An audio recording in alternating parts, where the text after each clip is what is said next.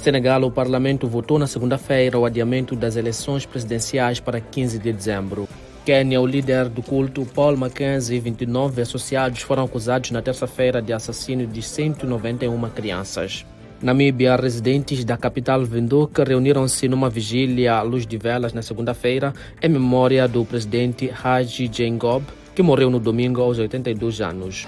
Etiópia e Quênia, migrantes sudaneses podem procurar refúgio na Europa se não for assinado em breve um cessar-fogo entre as partes beligerantes do Sudão e se os esforços de socorro não forem reforçados, disse um funcionário das Nações Unidas.